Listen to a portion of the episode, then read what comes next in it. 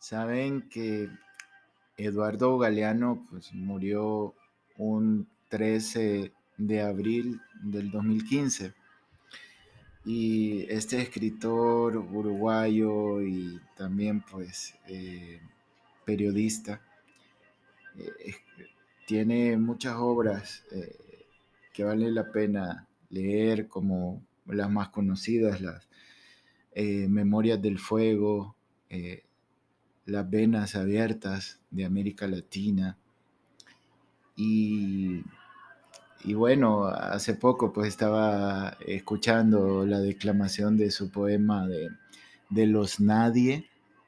Y, bueno, también pues eh, creo que alguna vez he hablado de, un poema que él tiene que se llama Utopía, que a mí pues en lo personal me gusta mucho.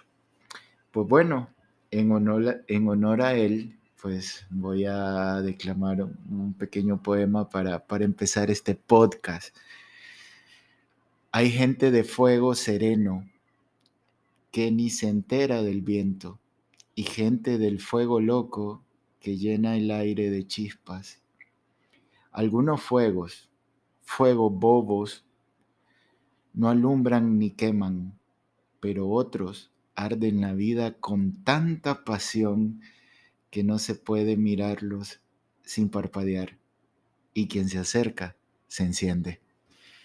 Eh, Eduardo Galeano pues eh, ha sido una influencia para, para muchos y, bueno, aquí está un poco de homenaje para él en este su podcast de salud lírica y sociedad. Les habla su doctor y amigo Manuel Viatoro Estamos el 14 de abril del 2022, por la tarde, huele a mar, por todo esto, eh, se escuchan las olas y todo así. Em, este día, pues, eh, he andado, pues, estamos de vacaciones acá en este país y, bueno, he aprovechado a visitar a la familia, los amigos y todo. Eh, pronto voy a emprender un, viaje fuera del país, así que estoy con un mar de emociones con respecto a eso. Y, bueno, vamos a ver qué, qué sucede. Y, bueno, me encontré, pues, me encontré con gente increíble después de, mucho tiempo. Y, bueno, por ejemplo, eh, con alguien que tenías alrededor de 18 o 19 años de no ver. Un saludo para ti, Mariana, espero que estés bien. Y bueno, este, también hay una poesía para ella, ¿saben? La belleza atrae, la inteligencia encanta y la bondad retiene. José Ortega y Gasset.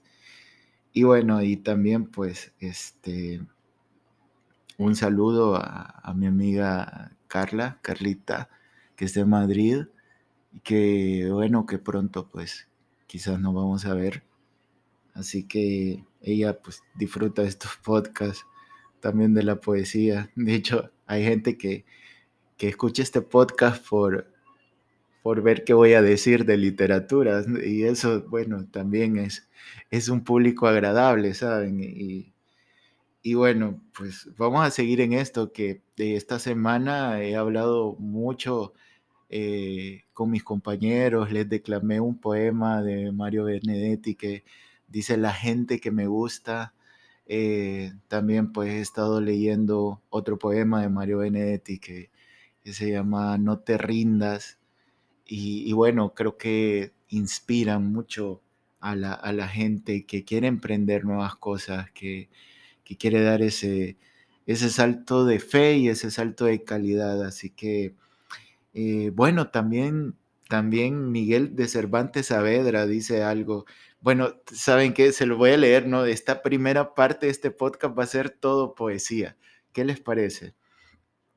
Rindo homenaje a aquellos que hablan al viento, al loco amor, a los visionarios, a aquellos que darían la vida por un sueño, a los rechazados, a los excluidos, a los seres de corazón, a los que persisten en creer en sentimientos puros, a los que son ridiculizados y juzgados, a aquellos que no tienen miedo de decir sus pensamientos y nunca se dan por vencidos.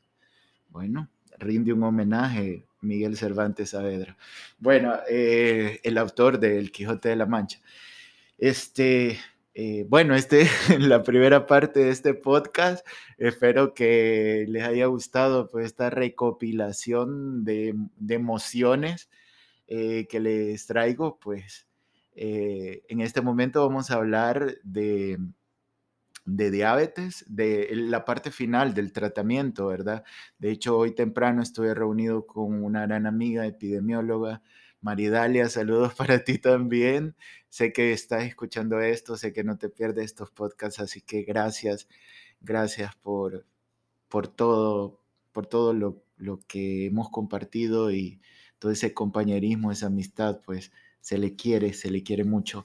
Así que de ella, e, ella también pues me estuvo hablando un poquito del tratamiento de la diabetes, me hizo unas preguntas, entonces yo dije, bueno, vamos a ampliar ya que es un tema que tengo eh, un poco pues eh, pendientes porque les hablé de la gran mayoría, así que vamos a cerrar con este 10% de lo que hace falta de hablar de diabetes. Bueno, en, los papeles, ¿verdad? De diabetes hay tanto que hablar es un tema extenso, pero bueno, vamos a hablar de lo que dice la guía JADA. Ya les había hablado esto hace un podcast y, y nada, vamos a hablar de medicamentos, un poquito de mecanismos de acción, de efectos, de farmacoeconomía, eh, que es algo tan importante a la hora de elegir este tratamiento.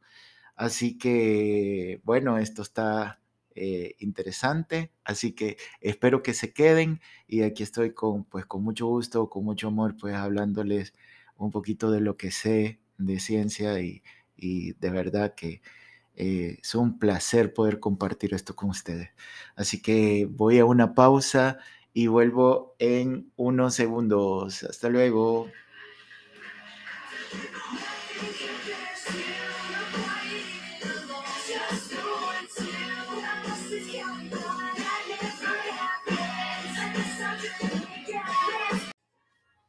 Hola, ya estamos de nuevo. Pues bueno, nada, vamos a hablar del tratamiento en lo que nos habíamos quedado.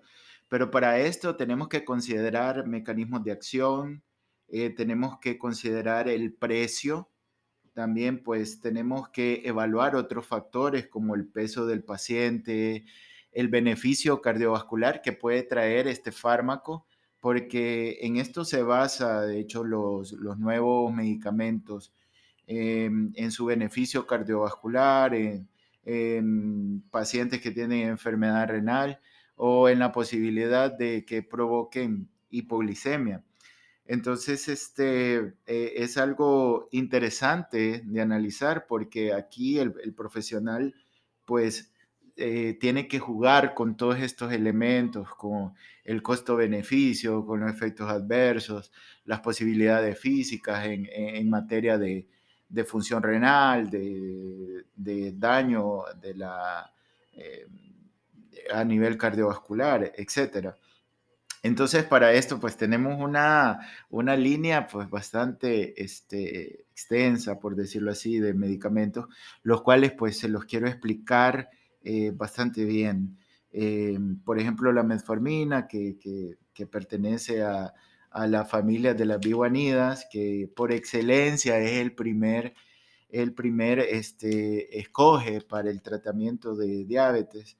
Eh, de hecho, hay un tratamiento, hay un, hay un esquema, perdón, que saca pues estas, estas recomendaciones de la ADA y tiene que ver con la eficacia, el riesgo de hipoglicemia, también este, el cambio de peso, Perdón si me trago, pues que estoy traduciendo del inglés al español, así que ay, perdón si pronuncio algo, algo incorrecto. Los, eh, los efectos cardiovasculares a nivel si, si ya hay enfermedad eh, ateroesclerótica o si hay algún tipo de insuficiencia cardíaca, el costo, eh, si es oral, si es subcutáneo, las consideraciones a nivel de eh, renales y consideraciones adicionales refiriéndose pues algún efecto adverso. Entonces, y aquí eh, sacan pues el resumen de todos los, los medicamentos. Les hablaba que de la metformina, que es una amigonida, que, que se le conocen, eh, que se le presumen tres mecanismos de acción. El resumen es que disminuye o inhibe la glucogenólisis y que tiene un efecto de aprovechamiento de la insulina a nivel del músculo liso y también de la excreción de la misma a nivel intestinal. Entonces, esto pues no, este medicamento no toca pues la parte orgánica, por decirlo así, a nivel de eh, páncreas específicamente. Entonces, en ese sentido, pues estamos bien y, y bueno, eh, vamos a hablar de los inhibidores de la SGLT2. Y dirán, pero, pero ¿qué es eso? Bueno, se lo voy a explicar de una para que no nos estemos atrasando porque solo vamos a utilizar siglas. Estos medicamentos, pues, este, es por su mecanismo de acción.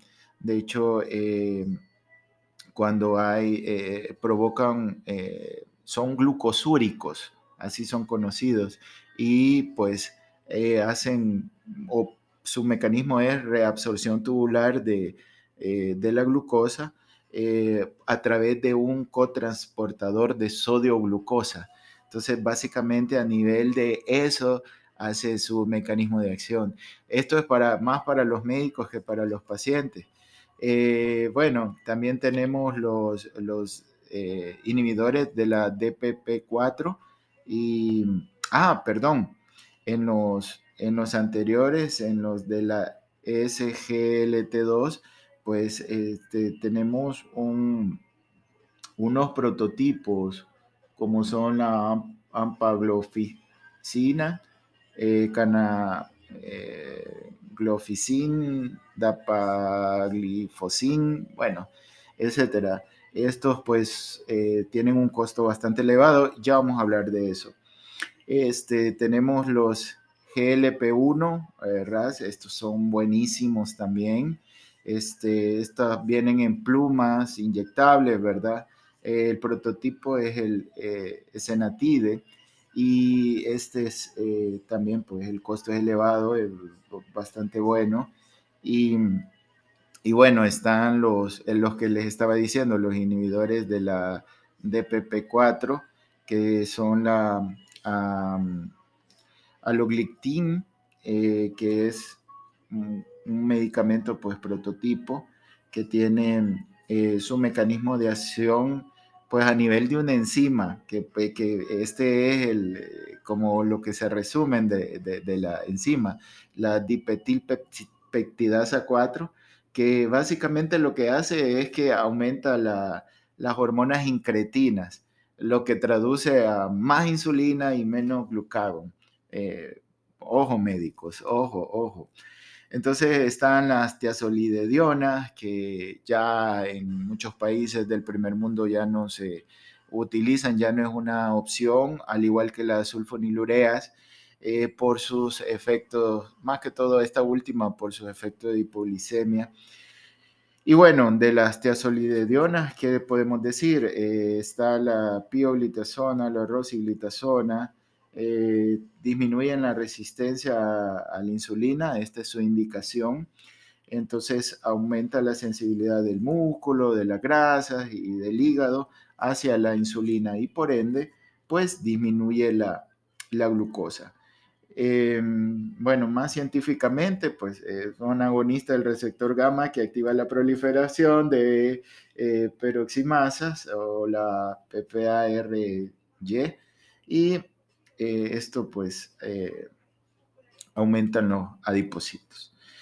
Em, ¿Qué más les puedo decir? Hay otros prototipos que, como les mencioné anteriormente, pues se maneja con dosis, costos, y bueno, se deben valorar algunas combinaciones. También ahí está este secuestrador de ácido biliar como el eh, coleceram, eh, el, eh, doble agonista de dopamina como la eh, bromocriptina, el amylin mimetic, que es la pranitide, este, etcétera. Entonces, eh, esto eh, no podemos dejar de mencionarlo sin, sin hablar de los costos.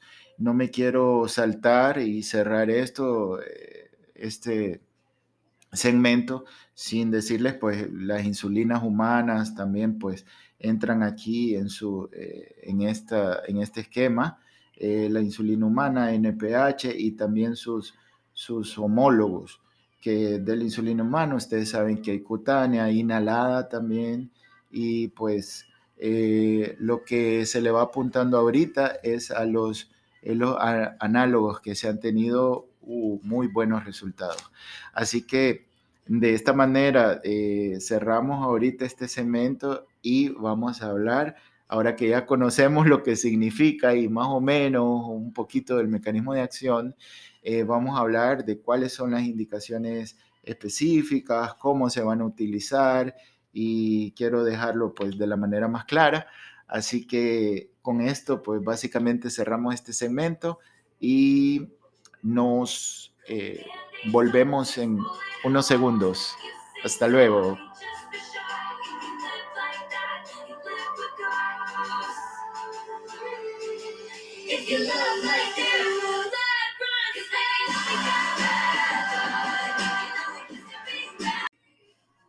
Ok amigos, estamos aquí nuevamente eh, ya para hablar propiamente del tratamiento.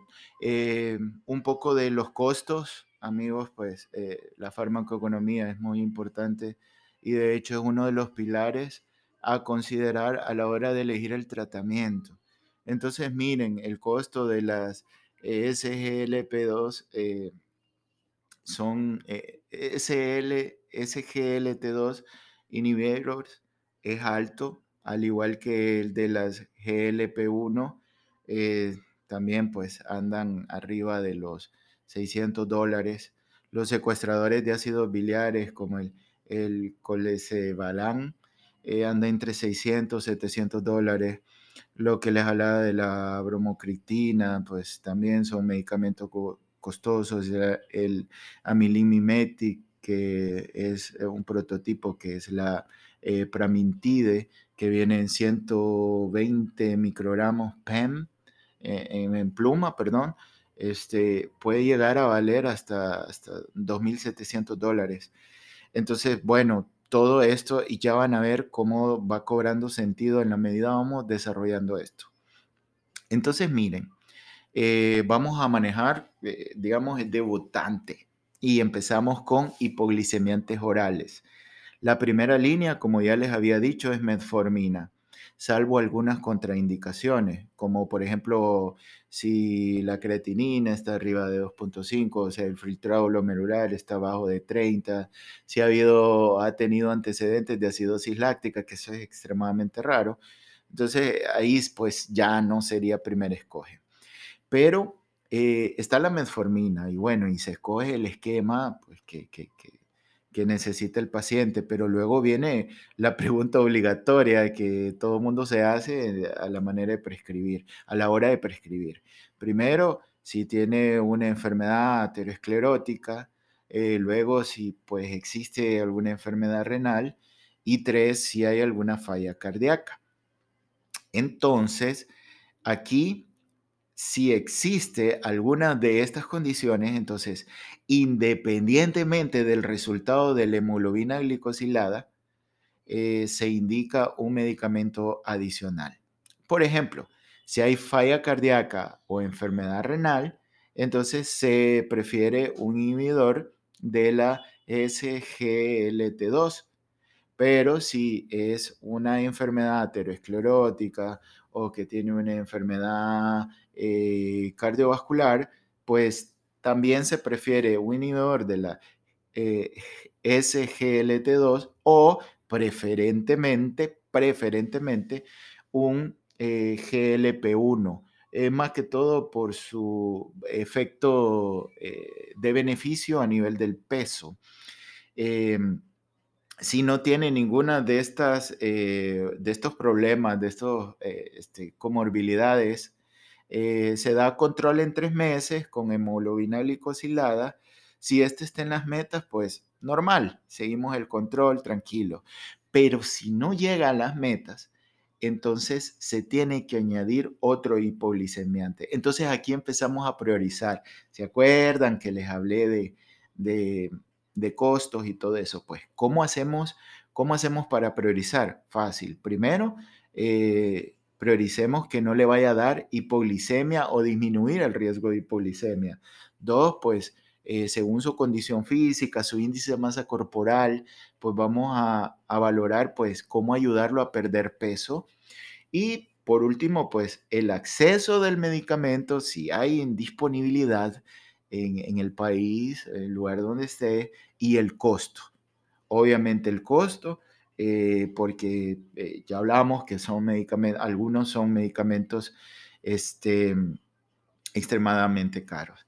Entonces, eh, se habla de todos menos de las sulfonilureas o las tiazolidionas, por lo que les explicaba al, principio de que, de que puede pues, tener efectos a nivel de hipoglicemia. Entonces, la GLP-1 o un eh, SGLT2, em, preferiblemente para perder peso, se, inclina uno para la hora de combinar medicamentos, ¿verdad? Una metformina con un GLP-1. Entonces ahí pues ganar, ganar. Y también pues está, eh, eh, por último lugar, pues eh, valorar las insulinas. por ahí, tal vez, ya como último escoge, ¿verdad? Las sulfonilureas o, las tiazolidedionas que, que habíamos hablado, pero esto es con, con mucha precaución.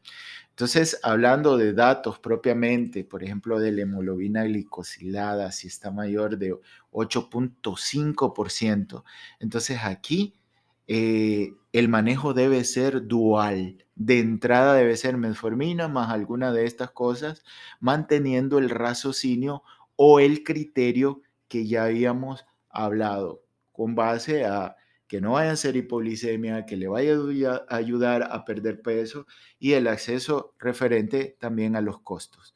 Si el paciente tiene una hemoglobina glicosilada arriba de 10%, significa que tiene una glicemia arriba de 300 o fallo de célula beta, pues aquí no vamos a andar con medias tintas, aquí toca insulinoterapia.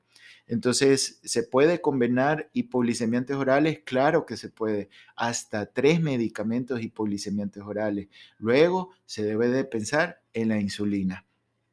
Y eh, eh, excepto, eh, se puede hacer combinaciones, pero la combinación que no se, que no se recomienda es la de GLP-1 con el DPP-4. Eso, pues, pues que, pues que nada, pues que chocan en su mecanismo de acción, en su efecto.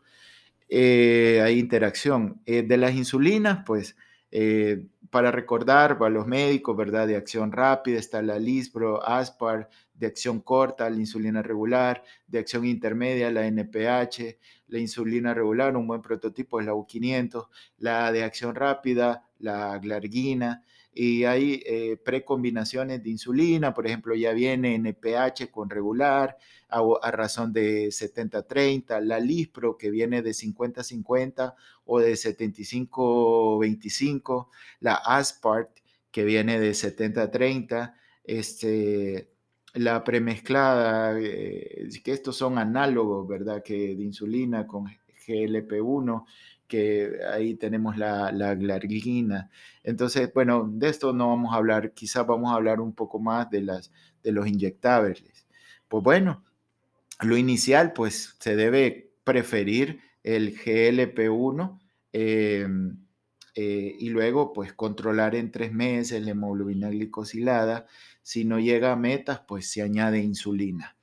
Pero si no llega a metas, eh, a una meta y está arriba en 2%, digamos, eh, o si el GLP-1 no funciona, entonces se debe de intensificar la terapia y se inicia insulina.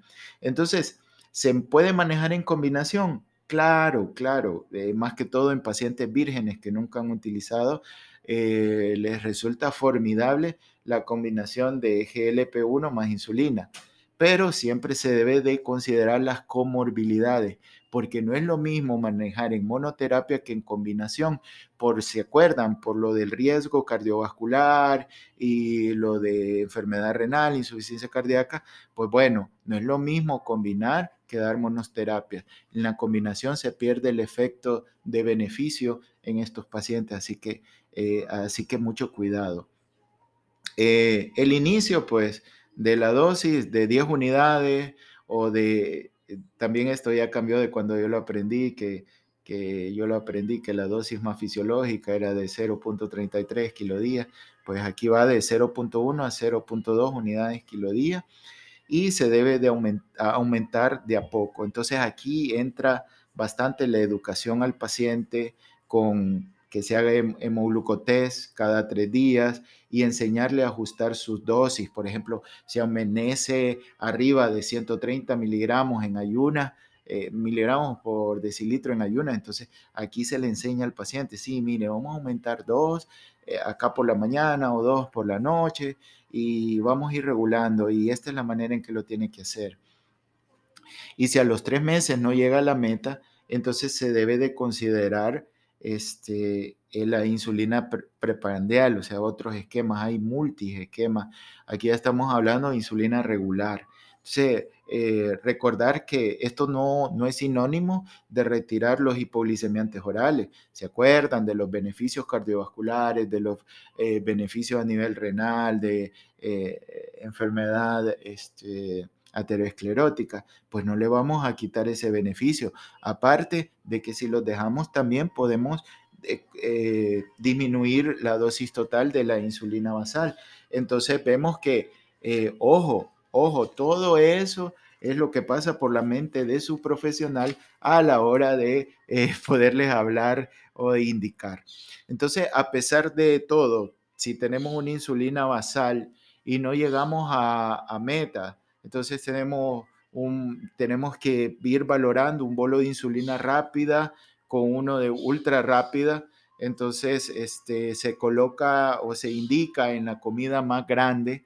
Entonces el cálculo se hace a razón de, de 4 unidades por día o el 10% que equivale al de la insulina basal. Ojo, ojo, si la hemoglobina glicosilada es menor de 8%, entonces se debe de considerar bajar dosis de la basal a 4 unidades por día o 10% de la dosis basal. Entonces, esto lleva pues mucha educación en salud este, para automodificarse la dosis, ¿verdad? De esto pues tendríamos mucho que hablar. Eh, a los tres meses pues se debe valorar este, la hemoglobina glicosidada, si está fuera de la meta, puedes añadir un segundo bolo, si a los tres meses sigue igual, entonces se debe de, añadir un tercer bolo y hasta ahí nos quedamos, eh, porque hasta ahí se puede llegar eh, una dosis basal y tres bolos. Entonces, si son pacientes que requieren más de 100 o 200 unidades de insulina, pues se debe de considerar pues una opción sería la glargina, perdón, glargina, ¿saben?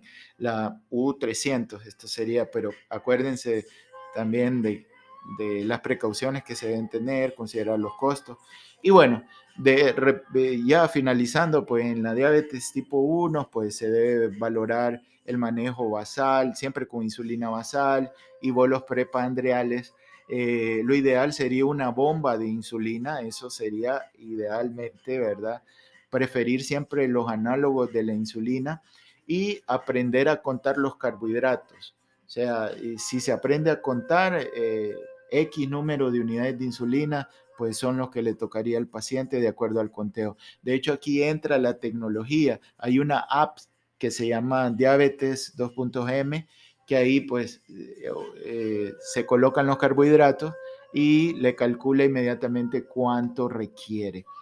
Entonces, eh, también pues finalmente se habla del trasplante de islotes de célula beta. Entonces, esto pues se maneja a grosso modo, pues si es candidato a trasplante renal, como ya va a estar sometido a inmunomodulación, inmunosupresión, perdón, y todo eso, entonces es preferible en ellos, o que tengan demasiadas complicaciones metabólicas severas a pesar del manejo, a pesar de, todo esto que les mencioné y, y no mejoran. Entonces ahí se debe considerar. Espero que esto les haya servido. Y bueno, como ya estamos intoxicados con poesía, pues vamos, vamos otra, otra vez con poesía. Este es de Mario Benedetti y se llama Querida Andrea. No sé por qué, pero hoy me dio por extrañarte, por echar de menos tu presencia. Será tal vez porque el primer amor le deja a uno más huellas que ningún otro.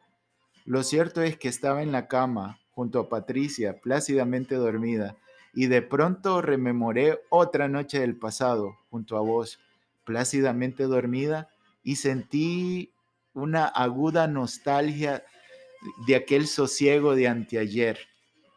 Alguien dijo que el olvido está lleno de memoria, pero también es cierto que la memoria no se rinde.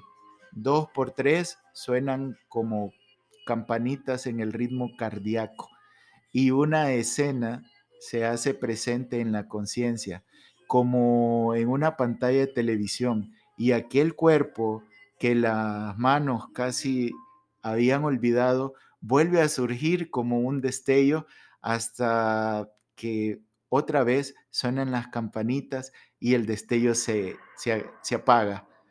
¿Te ocurre a veces algo así? ¿O será que me estoy volviendo un poco loco? Puede ser. Mientras tanto, este probable loco te envía un invulnerable abrazo. Este es de Mario Benedetti, así que espero que la hayan disfrutado tanto como yo. Gracias por seguirme la corriente en este podcast y son geniales. Hasta luego.